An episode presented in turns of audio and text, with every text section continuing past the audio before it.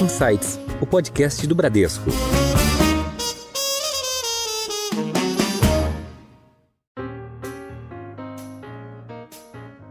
Você tirar um pouco dos seus investimentos ah, que estão focados no Brasil e trazer a outras geografias, outras moedas e outros é, ativos de investimentos fora do Brasil, isso é muito positivo para diminuir a volatilidade ou a variação dos seus investimentos. Dos investidores brasileiros, por exemplo, a gente tem um, como se diz, home bias, né? Então a gente é viesado para alocar recursos no nosso próprio país muito maior do que boa parte dos países. Então a gente deixa todo o nosso, nosso recurso, todo, 99%, praticamente todo, nosso recurso dentro, dentro do país. Olá e sejam bem-vindos a mais um Insights, o seu podcast semanal que provoca um novo jeito de pensar. Eu sou a Juliana Maeda e você acabou de ouvir um pouco dos destaques de hoje, mas fica comigo que tem muito mais.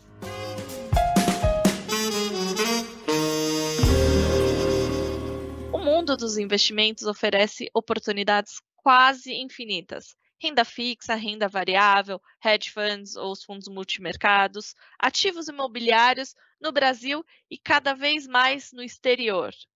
Foi por isso que eu citei tantas estratégias, justamente porque as oportunidades de investir lá fora não param de crescer. Mas como investir? Como começar esse investimento? Como adotar as melhores decisões em um mundo de juros e inflação ainda elevados? Como alocar nos Estados Unidos ou em outras regiões do mundo? E na conversa de hoje, a gente tem as respostas para essas perguntas. Por isso que eu tenho o prazer de receber diretamente do nosso banco em Miami e de maneira online, Maurício Cunha, que é o CIO do Bradesco Investments. Maurício, seja muito bem-vindo ao Insights, a sua estreia. Muito obrigado, Juliana, por, por ter a gente aqui no programa hoje. E para o nosso bate-papo também está conosco a Miriam Basti, que é superintendente da área de pesquisas e estudos econômicos do Bradesco. Como vai, Miriam? Tudo bem, Juliana? Prazer estar aqui com você e com o Maurício nesse episódio. Tá ótimo. Miriam, eu queria começar a conversa com você para a gente é, falar um pouco, dar um pano de fundo, um overview desses últimos dois anos. É, como é que foram? É, contextualiza para a gente como é que foi esse esforço global, principalmente dos bancos centrais, para colocar a economia nos eixos novamente. Bom, esses dois últimos anos foram cheios de eventos, de fato, não teve nada de típico nesses dois últimos anos. Desde 2020, os governos, os bancos centrais deram muitos estímulos para a economia para evitar um colapso da economia global.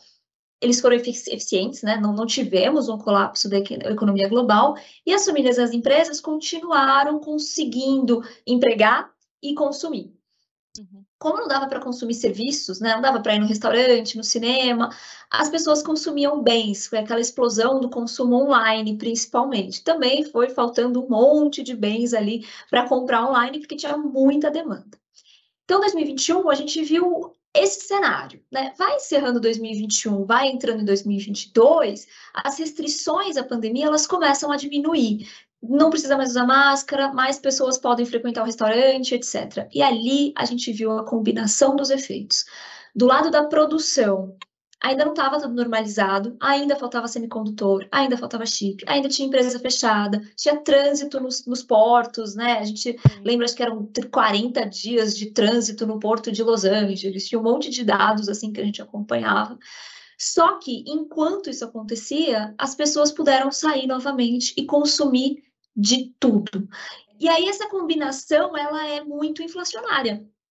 Sim. Você tem famílias que não perderam o poder de compra, podendo comprar, podendo consumir, podendo fazer todo tipo de atividade.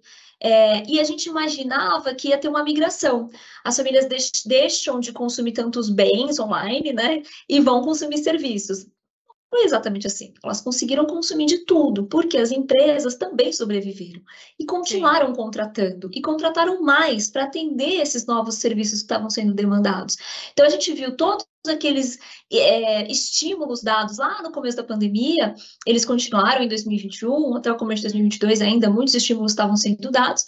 Isso gerou um boom, né? Um boom de recuperação, Sim. um boom de consumo e também teve uma consequência inflacionária grande para vários países, foi o maior surto inflacionário em décadas. Sim.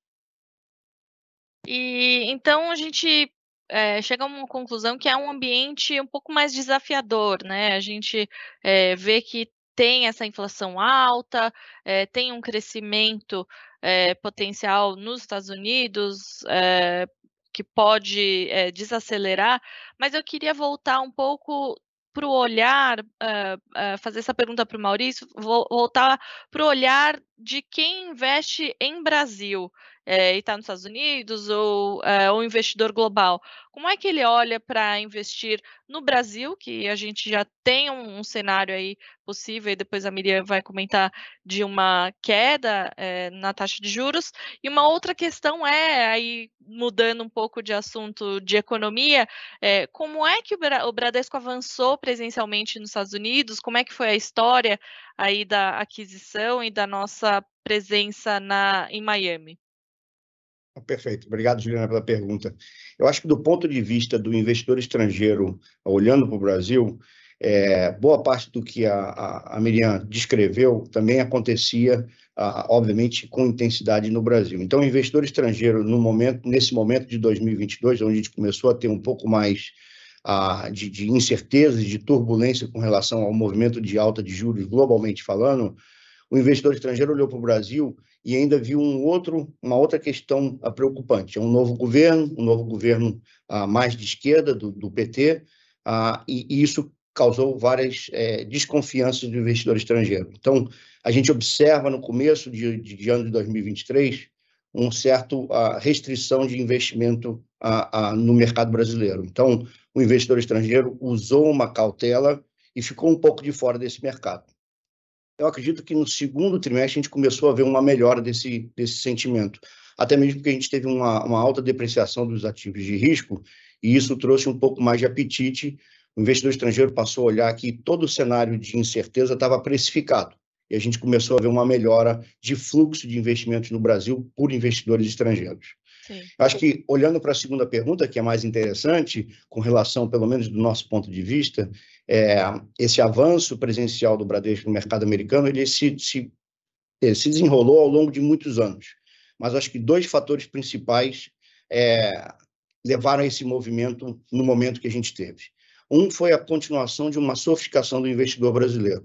Sim. A gente observa nos últimos 10, 12, 15 anos o investidor brasileiro cada vez é, se sofisticando mais e buscando, com essa sofisticação, buscando é, outros mercados e, e, outros ativos além de renda fixa. E também outras moedas. Então, é natural que esse investidor comece a demandar um pouco mais de investimentos fora do Brasil. É, e aí, o segundo fator, eu acho que mais importante ainda, é a nossa convicção a, institucional de que a gente queria estar ao lado do cliente nessa trajetória. A gente queria continuar assessorando o nosso cliente ah, nesse caminho de investimentos internacionais. E nada mais natural de que ter uma presença no maior mercado de capitais do mundo e o, a Miami, especificamente, o, o ponto de entrada de investimentos no mundo afora. Então, isso trouxe é, essa decisão e essa convicção é, da instituição em adquirir uma instituição financeira aqui no mercado americano, mais especificamente na Flórida, em Miami. Uhum.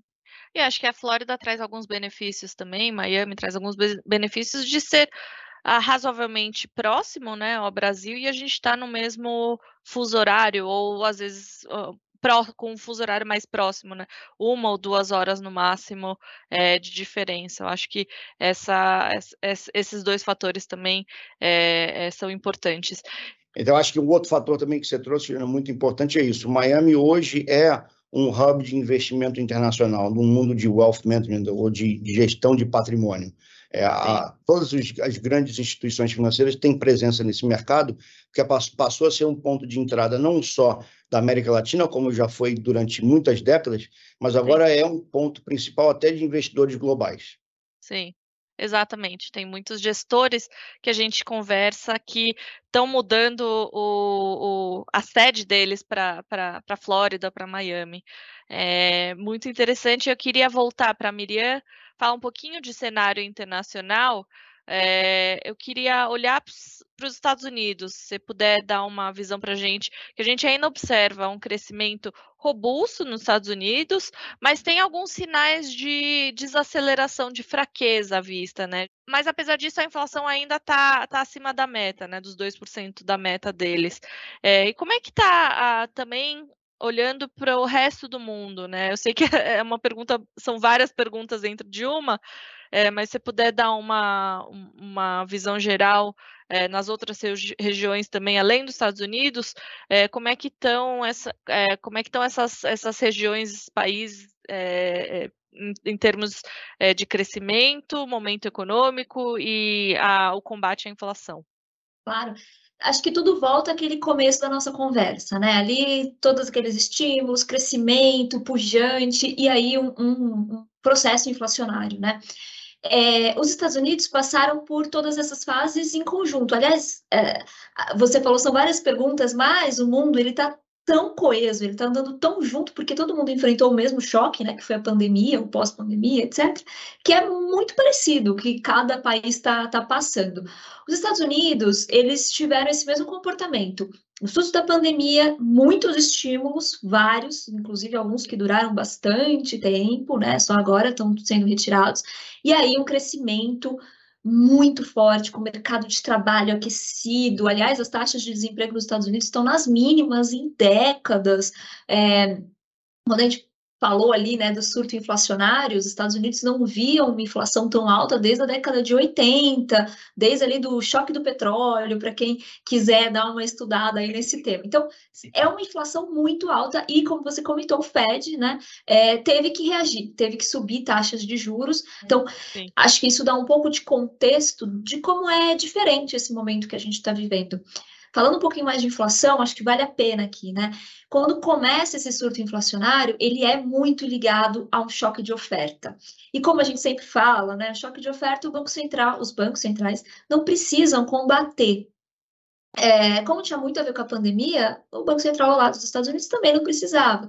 Aliás, é, muita gente hoje né, pega ali no pé do Powell, que é o presidente. Ah, mas ele não dizia que era transitório, que nem precisava subir. Não era o único que estava dizendo isso, né? Aliás, era uma análise de muitos economistas de que era tudo transitório, que não precisava subir tanto os juros assim. Ao longo do tempo, a gente foi descobrindo que a inflação não era só de oferta, tinha muito mercado de trabalho aquecido, tinha muita demanda das famílias, era também uma inflação de demanda, era uma inflação de tudo. E uhum. só para a gente lembrar, né, começo de 2022 ainda teve o começo da guerra entre Rússia e Ucrânia, ou seja, a gente mais misturou, um choque inflacionário, né? A gente misturou tudo possível nesse, nesse caldeirão inflacionário. Bom, o que, que é uma outra surpresa que a gente está vendo no mundo? Os bancos centrais né, falando aqui inicialmente dos Estados Unidos, subiram a taxa de juros e o FED, por exemplo, começou a subir ali em março de 2022, né? E todo mundo esperava uma desaceleração. Poxa, a gente passou quase 15 anos com a taxa de juros perto de zero. Exato. Agora a gente está subindo a taxa de juros, né? A gente não sabia para onde, mas era 2, 3%, onde se discutia. Com certeza essa economia vai desabar, vai desacelerar muito rapidamente a cada trimestre começava a discussão de recessão nos Estados Unidos. E aí posterga, não é agora, não é agora, não é agora. E passou um tempo e a gente está vendo que a atividade dos Estados Unidos está dando alguns sinais de acomodação, mas não está uhum. dando sinal de crise, de recessão, né? Mas o fato é que a economia americana mostrou muita resiliência, muita resiliência. E se a economia está resiliente, a inflação também está. Então, como você comentou, a inflação ela não está desacelerando rapidamente. Também tem alguns sinais melhores. Então, por isso que eu fiz aquele preâmbulo ali de que tinha um choque de oferta e de demanda, vai me ajudar agora. A inflação está desacelerando naqueles itens que são mais relacionados a choques, que são mais relacionados à oferta. Então, tudo que é ligado a petróleo, as commodities em geral, até alguma inflação daqueles itens que foram muito impactados pela pandemia. Um exemplo é automóvel usado. É, na pandemia teve muita venda de automóvel usado. Os automóveis novos eles não conseguiam ser produzidos, faltava chip, faltava pneu, faltava de tudo. É, então os usados venderam muito. As pessoas não queriam usar transporte público pelo contato com outras pessoas, né? É até difícil lembrar daquela época que a gente não queria se aproximar de ninguém. É, então vendeu muito carro usado esse item pressionou muito a inflação nos Estados. Unidos. Agora ele começa a cair, né, rapidamente. Então, esses itens que foram muito influenciados pela pandemia, eles estão normalizando. A economia normalizou, esses preços estão normalizando. O que, que ainda resiste e o que mantém a inflação acima da meta? A inflação de serviços, que basicamente é a mais sensível ao mercado de trabalho, aos salários. Como isso está muito bem, a atividade está bem lá nos Estados Unidos, a atividade econômica, essa parte da inflação está mais resistente. Então, daqui para frente, o que acontece? A inflação, ela deve continuar desacelerando nos Estados Unidos, mas ela desacelera gradualmente, justamente porque a gente não está esperando um colapso do mercado de trabalho ou do PIB. Portanto, essa parte mais ligada a crescimento, ela desacelera lentamente. Uhum. E claro, os choques, eles vão e voltam, né? Por isso que é, nem sempre os bancos centrais devem reagir a eles. Eles são muito voláteis por construção. Isso está desacelerando. Então, a gente vai ver os números cheios, né? Inflação total cedendo com os núcleos de inflação, quando a gente limpa esses choques, os núcleos um pouco mais estáveis. Isso é a historinha dos Estados Unidos. Se a gente atravessa ali, pensa na Europa, é muito parecido, muito, é a mesma, quase a mesma história, atividade resiliente, a inflação um pouco mais resistente quando a gente pensa em serviços, mas tem as suas próprias nuances, né? Cada país vai ter as suas.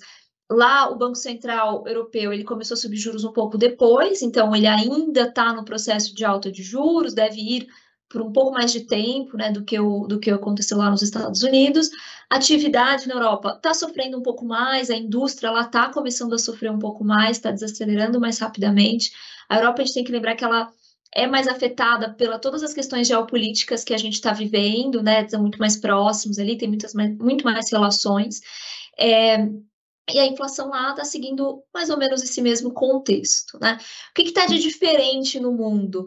A China, basicamente, é o país que destoa desse ciclo. A China teve um, um, ciclo muito específico na pandemia, eles se fecharam muito mais por muito mais tempo. A vacinação lá demorou demais, né? Bem recente, aliás. É, a gente viu protestos, inclusive, para contra os lockdowns muito recentes. Então, é um ciclo específico. A China está vivendo neste ano o que boa parte do mundo viveu final de 2021, começo de 2022, que é a reabertura, que é a demanda reprimida. Então a China está em outro ciclo, mas até ali, como o resto do mundo já está muito diferente, já está desacelerando, já está com juro mais alto, a China também não está crescendo muito, porque ela entrou um pouco atrasada nesse ciclo, deve ter um crescimento um pouco mais baixo. Mas é a exceção. O resto do mundo está andando muito, de forma muito parecida. Cunha, como é que você enxerga aí? Você está nos Estados Unidos, uh, vivendo tudo isso que a Miriam comentou, é, realmente assim é visível no dia a dia de vocês toda essa mudança, é, os preços inflacionaram. Como é que, é, se você puder também comentar há quanto tempo você está vivendo aí nos Estados Unidos para gente? Perfeito. Acho que isso é o, é o é, é a realidade que a gente vive aqui. E, e voltando para a sua pergunta final, eu estou aqui há muitos anos, são praticamente 17 anos da, da última vez que eu vim para os Estados Unidos, em termos de trabalho, ah, e nunca, nunca tivemos a experiência que a gente teve nos últimos anos em termos de inflação. É, historicamente falando, a inflação nesses últimos 20 anos, tirando esse período desde o Covid, foi uma inflação que você não percebia no dia a dia, quase pelo contrário, as coisas pareciam que ficavam mais baratas devido a toda a globalização, toda a questão de consumo digital, ah, então você não percebia a inflação.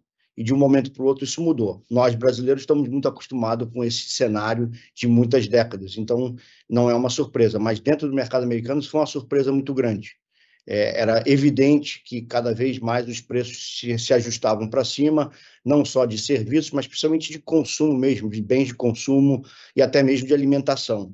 Então, isso afetou muito a, o, o consumidor americano e, obviamente, isso teve um impacto muito grande na percepção desse consumidor e desse investidor americano do que estava se passando no dia a dia. Então, toda notícia que você escutava no mercado, no, nas, nas, televisões, na, na, mídia, de que a inflação estava saindo de linha, isso era realmente a sensação do, do consumidor americano.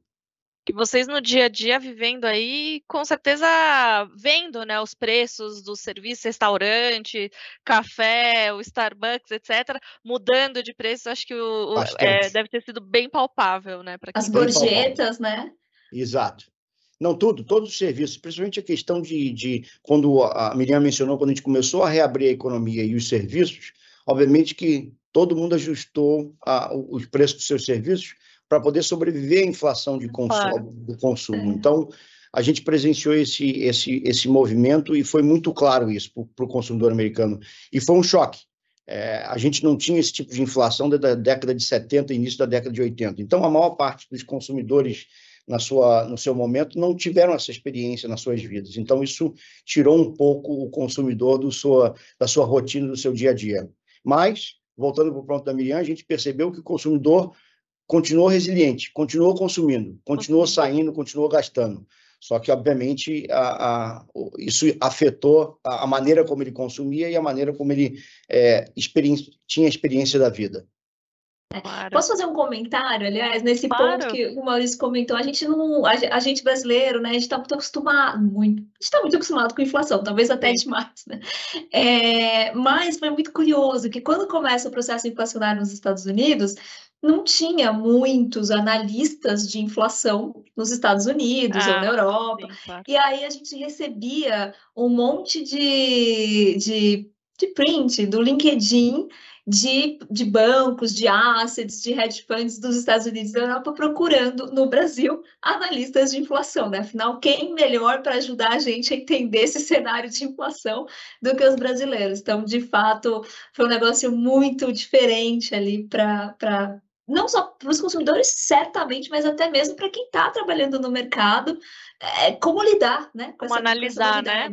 É. Esse é um ponto, esse é um ponto importante, porque para nós, Bradesco, com toda essa experiência de inflação no nosso mercado por tantas décadas, nós começamos a olhar essa inflação, até mesmo quando a gente continuava escutando um discurso do Banco Central americano de que essa inflação ela era passageira ou temporária, como você queira colocar, nós, eh, com toda essa experiência no Brasil, nós olhávamos para aquele movimento inflacionário e a gente achava que estava um pouco esquisito. É. Até mesmo que a gente não teve essa experiência. Eu, que passo aqui quase 20 anos nos Estados Unidos, nunca tinha passado por esse momento dentro dos Estados Unidos em termos de uma inflação, ela não só ela ser bem fora do comum em termos de, do patamar de inflação do dia a dia, mas o quanto estava influenciando o consumo no dia a dia dos investidores, dos consumidores. Então, com o nosso olhar de Brasil, ajudou a gente também a navegar esse movimento uh, um pouco melhor. Tá ótimo. Miriam, é, você pode destacar para a gente, a gente já falou bastante dos Estados Unidos, Europa, China, glo globalmente, você pode destacar para a gente um pouco, alguns pontos de Brasil, mas eu também queria trazer sobre a ótica da nossa discussão, que é o investimento no exterior. É, se puder eh, falar um pouco para a gente como é que é o, o mercado brasileiro vis-à-vis -vis o mercado de ações é, global, mercado uh, de renda fixa brasileiro versus números dos mercados globais, só para a gente ter um pano de fundo do tamanho do mercado brasileiro versus o tamanho do mercado global, que é muito maior, mas se você puder dar um pouco de números para a gente. Claro. Bom, vamos começar aqui com o que está acontecendo com o Brasil, né? É, de uma maneira semelhante ao que está acontecendo nos Estados Unidos, o Brasil surpreendeu muito, com um crescimento muito mais é, forte do que se imaginava. O Maurício falou ali no começo da fala dele que em 2023 o investidor começa muito inseguro em relação ao Brasil, né? E tinha toda a questão política, tinha uma questão institucional, porque em 8 de janeiro tiveram aqueles protestos né, lá em Brasília. Então, os investidores ficaram com uma insegurança muito grande. O que, que vai acontecer né, daqui para frente, institucionalmente, é, com, enfim, né, com o crescimento do país e tudo mais. A gente já tinha naquela época um juro muito elevado né? A gente já estava lá com a Selic 375 e tal. Então, a expectativa de boa parte dos economistas, de empresários, de investidores era que a gente ia ter um ano com crescimento zero, algumas pessoas apostavam em recessão. Aqui a gente até trabalhava com crescimento, né? Mas até nós fomos surpreendidos. A gente esperava um crescimento ali perto de 1%, esse ano vai crescer um pouco mais de 2%. Uhum. Então, foi um crescimento muito surpreendente. É, teve uma contribuição importante do agro, então, o setor agrícola como um todo, com um desempenho extremamente favorável, uma safra recorde, tudo isso ajudou muito a trazer dinamismo para a economia, a trazer recursos e um crescimento bem, é bem impressionante, né? Mas não foi só o agro. É, também aqui no Brasil a gente vê esse comportamento do consumidor muito resiliente, em boa medida pautado pelo mercado de trabalho. O mercado de trabalho também está aquecido no Brasil, a gente está com a taxa de desemprego perto de 8%, que é um nível que a gente não vê desde 2015, fazia tempo que a gente não via um desemprego tão baixo. A geração de emprego formal está bastante elevada. O ano passado a gente gerou mais de 2 milhões de vagas formais. Esse ano a gente está caminhando para perto disso, gerar de novo 2 milhões de vagas. Então tem toda essa renda do trabalho que sustenta o consumo das famílias. Então a gente ouve muito, né? As pessoas, ah, é o agro que ajudou, sem o agro. Não é bem assim, o agro ajudou muito, sem a menor dúvida, mas a gente também tem consumo resistente. Com essa taxa de juros, era, era se esperar que a gente visse uma queda de consumo, né? Não estamos vendo isso, estamos vendo pequenos crescimentos, não é nada super forte, afinal a gente tem um juro alto, temos uma restrição, mas ainda é resistente apesar de tudo isso, porque tem renda. Além disso, né, a gente teve esses bons resultados, isso já coloca a gente numa rota de investimento muito mais favorável, porque para todos os investidores a gente volta ao radar. Nossa, Sim. tem um país aqui que está crescendo, está crescendo mais do que era esperado, aliás, muito mais. Ó de novo, tinha gente esperando recessão esse ano, de repente vai crescer 2%, deixa eu prestar atenção. Além de tudo, é um país que está pagando 3,75 de juros, deixa eu prestar é mais é muito atenção. alto, né? Exato, deixa eu prestar mais atenção. E a gente fez um, uma parte importante do dever de casa do Brasil. Primeiro, o risco institucional de janeiro não foi para frente, né? as instituições conseguiram, na verdade, se mostrar muito fortes, importantes para é, dar essa segurança jurídica, legal para todo, todos os investidores, para todas as pessoas, né? E a gente fez, é, a gente teve avanços na agenda fiscal. Teve o arcabouço fiscal, ele não é ideal, isso acho que já foi né, amplamente debatido, não vou entrar aqui de novo, mas ele foi apresentado, ele tirou os principais riscos de caldo, os principais riscos extremos do, da mesa, isso foi importante. A meta de inflação, um semestre debatendo isso, ela foi mantida em 3%. Outra segurança que você traz né, para esse investidor. E agora a gente ainda teve a reforma tributária. No começo do ano, hum, acho que quase ninguém dava uma chance grande da reforma tributária avançar, ela foi aprovada na Câmara. De novo, é a reforma ideal? A gente pode debater aqui muito sobre isso. Aliás, já Sim. tem né, episódio aí para ouvir um pouco mais sobre a reforma tributária. É, é um tema muito extenso. Ela pode não ser a ideal, provavelmente não é a ideal, mas é a que a gente tem e é melhor do que o sistema atual. Então, a gente está trazendo é, um pouco dessa lição de casa, de tentar se organizar, de diminuir os riscos extremos do cenário. Isso coloca o Brasil numa rota muito mais favorável. Isso tem dado, tem dado efeitos, inclusive, nos, nos, nos ativos, né, na precificação dos ativos brasileiros. Quando você me pergunta sobre o, a exposição do brasileiro né, no, no, no mundo de investimentos, Primeiro, o nosso PIB, ele responde por mais ou menos 3% do PIB global, mas a nossa exposição a investimentos fica entre 1, perto de 1,5%. Ou seja, a participação que os brasileiros, a carteira de um investidor brasileiro típico é, só tem 1% em ativos internacionais, né? E o, PIB, eh, e o PIB representa 3% só, então acho que tem... É, a, a gente não está exposto ao mundo na mesma magnitude que o nosso PIB é, representa Sim. no mundo, né? Tem um descasamento. E acho que esse ponto que você destacou, ele é muito importante. Dos investidores brasileiros, por exemplo, a gente tem um, como se diz, home bias, né? Então, a gente é viesado para alocar recursos no nosso próprio país muito maior do que boa parte dos países. Então, a gente deixa todo o nosso, o nosso recurso, todo, 99%, praticamente todo, nosso recurso dentro, dentro do país, né? O que, bom, depois o Maurício pode aí discutir com muito mais propriedade, mas limita a nossa capacidade de diversificação, de ganhos. de ganhos. Acho que tem muito a ver com o nosso histórico inflacionário, de é, muita volatilidade de política econômica. Estou pensando aqui pré-real, né? A gente foi amadurecendo o, o, a, o, sistema de câmbio, o sistema de metas de inflação, mas a gente está com uma economia muito mais amadurecida. Então, realmente Sim. é hora do investidor ampliar seus horizontes. Eu acho que esse é um gancho perfeito para minha próxima pergunta, Cunha. como uh, você comentou, uh, o Bradesco quer atender né, o, o, cliente nesse, nessa jornada de investimento internacional, e hoje já não é, não é de hoje em dia, o cliente é, o investidor pode acessar o mercado internacional, não só aqui no Bradesco, mas em qualquer instituição, é, via fundos internacionais. Até na, na Bradesco Asset existem várias estratégias internacionais, globais. O investidor também pode investir via a bolsa aqui no Brasil, investindo em BDRs, né, que são as, as, os recibos das ações é, globais aqui no Brasil. E agora também existe essa possibilidade, mais especificamente no Bradesco, de abrir uma conta no exterior. Então, você pode dividir um pouco com a gente, Cunha, quais são essas vantagens da diversificação internacional? É, quem nos ouve aqui sabe que eu sempre falo da diversificação como é, um pilar do investimento para a carteira do cliente. E como é que o investidor pode encontrar esses caminhos, saber o que está mais atrativo ou não e como construir efetivamente essa carteira de investimentos global.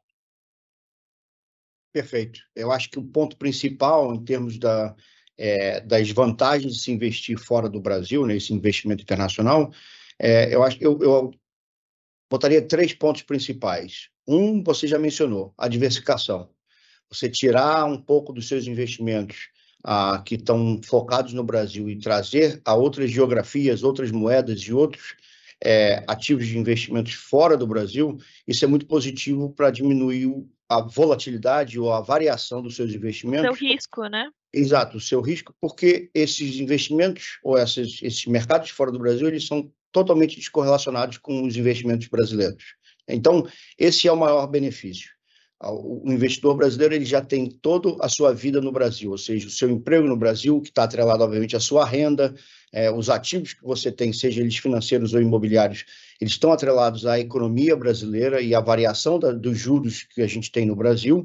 Quando você puxa uma parte dos seus investimentos para fora do Brasil, você descorrelaciona é, o retorno desses investimentos e, obviamente, o risco desses retornos com a economia brasileira. Então, esse é o maior benefício, sem sombra de dúvida. O segundo benefício, que também está atrelado à questão de risco, é a exposição a outras moedas, moedas fortes e moedas bem mais estáveis que o real.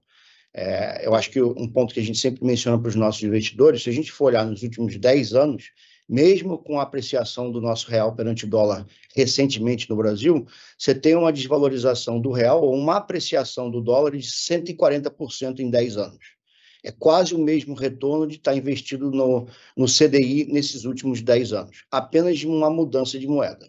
Então, isso é extremamente é um benefício extremamente interessante para o investidor buscar uma moeda mais estável, que traz um pouco de é, estabilidade nos seus investimentos. Sim. E o terceiro benefício é a gama de produtos que você consegue acessar. Ah, você mencionou, Juliana, que é um fator super importante. A gente já oferece esses investimentos no Brasil através dos fundos, né? Mas você a, a, consegue alcançar muito mais investimentos aqui fora no, no, do, do, no mercado internacional, seja no mercado americano, mas também no mercado europeu, asiático. Então, você traz uma gama de produtos e de alternativas de investimento muito maior para a sua, sua carteira de investimento. E aí parte o segundo ponto, né? a construção ah, de uma carteira ou de um portfólio com tanto acesso. Obviamente, a primeira reação é fica muito mais difícil de você selecionar os seus investimentos, porque as alternativas realmente são muito maiores do que apenas investindo no Brasil. Então, acho que o ponto principal é uma alocação balanceada. É, você trouxe como o investidor vai navegar esse, esse, esse, esse mercado e essas alternativas de investimento. Ponto número um, tem que ser uma, uma carteira balanceada. A gente nunca vai conseguir adivinhar qual investimento que vai ser o, o investimento da hora ou do momento em cada ano que se passa. A evidência está aqui nesse ano hoje. Eu acho que todos os investidores, até é, pegando um pouco do gancho da, da Miriam, é, nenhum investidor global acreditava que o mercado acionário seria a melhor opção em 2023. Sim. E nesse momento a gente tem aí um mercado americano com uma apreciação entre 20% e 35% em seis meses, um pouco mais de seis meses. Então, diversificação de investimento é super importante na construção de um portfólio, de uma carteira de investimento. A, a segunda, acho que o ponto principal é um aconselhamento correto. E aí, obviamente, claro. é o motivo pelo qual a gente fez esse movimento para o mercado americano, que é o maior mercado de capitais, como eu mencionei. É para estar junto ao nosso cliente, trazendo todo o nosso expertise, toda a nossa inteligência de investimento é, do grupo Bradesco para trazer os melhores investimentos e essa carteira balanceada para que ele possa no médio e longo prazo, ter um retorno super positivo e ajustado para o risco que ele está assumindo. É isso que eu ia comentar. Acho que sempre é, uma carteira balanceada, equilibrada, diversificada, de acordo com o perfil de risco e com o objetivo, o horizonte de tempo de cada, de cada cliente, mas é importante dizer é, que existem todas essas gamas de é, ativos, não só renda fixa, mas renda variável, fundos multimercados ou os hedge funds, ativos imobiliários. Então, é uma gama muito ampla para um cliente. Acho que é, não dá para a gente achar é, que os melhores ativos estão só no Brasil, né? Sendo que a gente representa 3% do, do PIB global, né? Então, acho que é, facilita muito, né?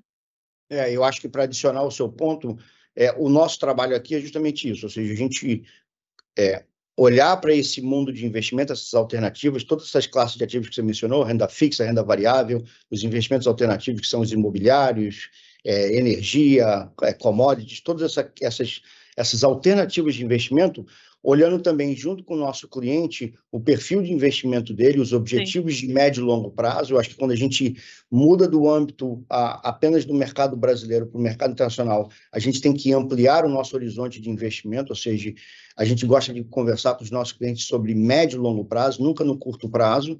A gente com certeza faz ajustes no curto prazo, que são ajustes táticos, mas a nossa visão é sempre de médio e longo prazo, e a, adequar essa nossa visão ao perfil uh, do investidor, ao objetivo do investidor e principalmente à tolerância de risco do investidor. Esse é o nosso tá trabalho ótimo. ativo uh, que a gente faz aqui para o nosso cliente. E ainda um pouco sobre alocação, a gente está um pouco mais é, customizada, como você comentou, muito próximo ao cliente. Então, eu queria que você explicasse para a gente o que vocês chamam de high touch e low touch.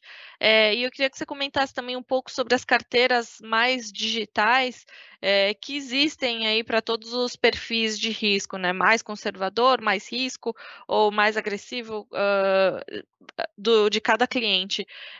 e também, se você puder comentar, é, hoje a conta internacional não está disponível só para uh, ah, grandes fortunas, né? Para para indivíduos com grandes fortunas. Então, é, se você puder comentar essa, esses três pontos, por favor. Perfeito. Um ponto, um passo atrás, né? Quando a gente fez esse movimento para o mercado americano, que a gente queria estar ao lado do nosso investidor, ah, o nosso cliente investidor nessa jornada de internacionalização dos seus investimentos, a gente viu que era muito importante para a gente fazer isso para todos os nossos clientes, não apenas para o cliente que já tem uma fortuna um pouco mais alta, que tem já está mais ah, é, caminhando há mais tempo nesse movimento de internalização dos seus investimentos. Então, isso é um ponto super importante. A gente não gosta de usar essa questão do, do, do high touch e low touch. Eu prefiro usar a questão do high touch e o digital. Então, no ah. high touch, obviamente, para fortunas, a gente faz todo um processo de customização, como eu mencionei anteriormente. É, olhando o perfil do investidor, olhando o apetite de risco desse investidor, olhando os objetivos do investidor de médio e longo prazo e olhando a nossa visão de investimento no claro. mundo internacional. Customizamos esse, esses investimentos para esse perfil do investidor, mas, ao mesmo tempo, a gente traz todo esse serviço bastante customizado e bastante é, ativo na gestão dessas, dessas grandes fortunas dos nossos investidores. No digital, a gente transporta, digamos assim, esse expertise, toda essa inteligência que a gente cria no high touch para uma oferta digital. Então, ela não é que seja low touch, mas sim uma transformação do high touch numa oferta digital. Né? Nessa transformação, a gente tenta fazer com que o nosso cliente tenha uma jornada mais simples, que é o, o investidor que está iniciando esse processo de internacionalização dos seus investimentos. Ele está começando essa jornada de aumentar a, as alternativas de investimento dele fora do mercado brasileiro. Então, esse é um ponto importante. Nessa questão do digital, ah, o nosso primeiro passo, eu acho que é muito importante a gente mencionar isso, nosso primeiro passo nessa jornada foi fazer uma parceria com um dos maiores gestores ah, de ativos do mundo para nos assessorar junto da, de criar a solução de investimentos para os nossos clientes nessa plataforma digital. Então, a gente transforma é, esses perfis de investimento em possivelmente quatro perfis pré-definidos é, de objetivos e de tolerância de risco para o nosso cliente. Mais conservadora, está mais agressivo, né? Exato, exato. São quatro perfis distintos, onde o cliente que está iniciando quer colocar um pouco de investimento no mercado internacional. Tá? A gente iniciou essa jornada digital com um patamar de 10 mil dólares. Acho que tem mais novidades aí vir por, pela frente aí com relação a esse número. Mas Sem dar gente... spoilers, né? Exato. A gente iniciou esse processo com 10 mil dólares e aí a gente foca em trazer esses perfis e criar as soluções de investimento nessas carteiras digitais. Tá? Isso dá alternativa para o cliente para ele iniciar esse processo e começar a ter a experiência de investir fora do Brasil e em mercados globais, principalmente o mercado americano. Porque a gente, a nossa visão é de que a gente vai partir para os novos pontos dessa plataforma digital, cada vez mais trazendo soluções do high touch para essa plataforma digital. Então, investimentos mais de curto prazo, que gestão de caixa, é, sem dar os spoilers, como você mencionou, Juliana, a gente vai baixar possivelmente esse número de 10 mil dólares para um valor muito mais baixo, possivelmente até na casa dos 5 a 10 dólares. Esse é o nosso objetivo. Isso vai ser uma 5 mil dólares, desculpa, uma coisa é, única que o mercado ainda não, não consegue é, oferecer para os nossos clientes. Sim. Então, a gente vai baixar isso de 10 mil para 5 mil, eu acho que num futuro muito próximo, e trazer outras alternativas de investimento que vão é, trazer uma, um, uma plataforma digital muito mais próxima da plataforma high touch para o nosso cliente. Uma oferta mais sofisticada, né? Para um... Exato. Uma gama de produtos mais abrangente. Democratizando, eu acho que esse, uhum. esse acesso, eu acho que a Miriam comentou bem, é, é para tentar aumentar a nossa participação, né? É, diminuir o nosso home bias, nosso viés de investir apenas no Brasil e realmente desmistificar, eu acho que esse, esse conceito de investimento no exterior, que era muito é, só para grandes fortunas, etc., eu acho que a gente vê bastante dessa, dessa, dessa presença do Bradesco nessa, nessa jornada do cliente, né? Ou até Exato. que era muito complexo, né? Também tinha era muito complexo. receio, não, é super complicado. Eu não sei por onde consigo. começar. É, não sei nem por onde começar. E agora tem a parceria ali, né? Os Isso. especialistas, isso ajuda muito mesmo. E essa plataforma digital veio com esse objetivo, né, de, desmistificar essa questão do quanto difícil é você investir claro. fora do Brasil. Então a gente criou a plataforma digital que a gente chama de Bradesco Invest US. Né? Que dá essa até é uma... para baixar já, né? Exato, você tem acesso pela internet, pode baixar o aplicativo e o processo de abertura de conta é super simples. É, é um processo extremamente rápido e, e muito fácil de navegar e, como a gente mencionou, a gente deu o primeiro passo nessa jornada digital para o nosso cliente, mas tem muita coisa a vir pela frente. E, nesse momento, ele já tem um, um, uma convicção nessa plataforma digital do Bradesco Invest West de ter a curadoria do Bradesco ah, por trás. Tá ótimo. Esse assunto é, muito me interessa. Uh, não por acaso eu trabalho com isso, mas eu queria agradecer. Mas antes disso, é, eu queria que vocês dividissem com a gente. A gente tem uma tradição aqui de pedir para os nossos convidados algumas dicas culturais. Pode ser um livro, uma série, o que, tem inspirado vocês? E eu queria começar com você, Miriam, por favor. Eu sabia que ia começar comigo. É, assim, olha, eu vou te falar, é a parte que mais me deixa tensa, tá? Uma dica cultural. Eu assisto e leio coisas muito diversas. Mas pensei aqui numa dica de série, é, que é uma, uma série que eu chama é, Três Dias que Mudaram o Mundo. Tá na Netflix. É uma série sobre o acidente nuclear de Fukushima. E eu, sabe quando você assistir uma série sem muita expectativa, eu tinha adorado assistir Chernobyl, né? Que é uma série fantástica, Sim. e queria ver qual era a diferença, né, de uma crise nuclear na União Soviética e no Japão de 2011. Achei que seria muito diferente, né? E não é tão diferente assim. Então isso me surpreendeu bastante. Eu indico a série assim, não só pelo contexto, né, para ver como é uma, uma, uma crise nuclear, mas para pensar gestão de crise, porque Sim. ali a gente vê que na hora que aperta, ninguém quis tomar decisão, todo mundo fica empurrando a culpa por outro. Acho que faz a gente pensar bastante sobre momentos de crise. Eu adorei a série, recomendo. Tá ótimo. E você, Cunha? É, eu acho que eu fico mais tenso ainda do que a Miriam nessa questão. Então, eu vou ser muito simples na minha dica. Entra no Bradesco Invest US e começa a aprender como você pode investir no mercado internacional de uma maneira super simples e super rápida. Ótimo. É uma ótima dica cultural. É, eu queria então agradecer finalmente é, mais uma conversa excelente. Maurício Cunha, que é o CIO do Bradesco Investments em Miami. Obrigada, Maurício. Muito obrigado, Juliana. Um prazer. E eu também queria agradecer a Miriam Bachi, que é superintendente na área de pesquisas e estudos econômicos do Bradesco. Miriam, muito obrigada pelo seu papo hoje. Foi um prazer estar aqui. Muito obrigada. E você que nos acompanha já sabe, o Insights está nas principais plataformas de áudio, no Instagram e no nosso perfil podcast.insight. Segue a gente e fique por dentro das gravações, dos bastidores e muito mais. Tchau, até a próxima.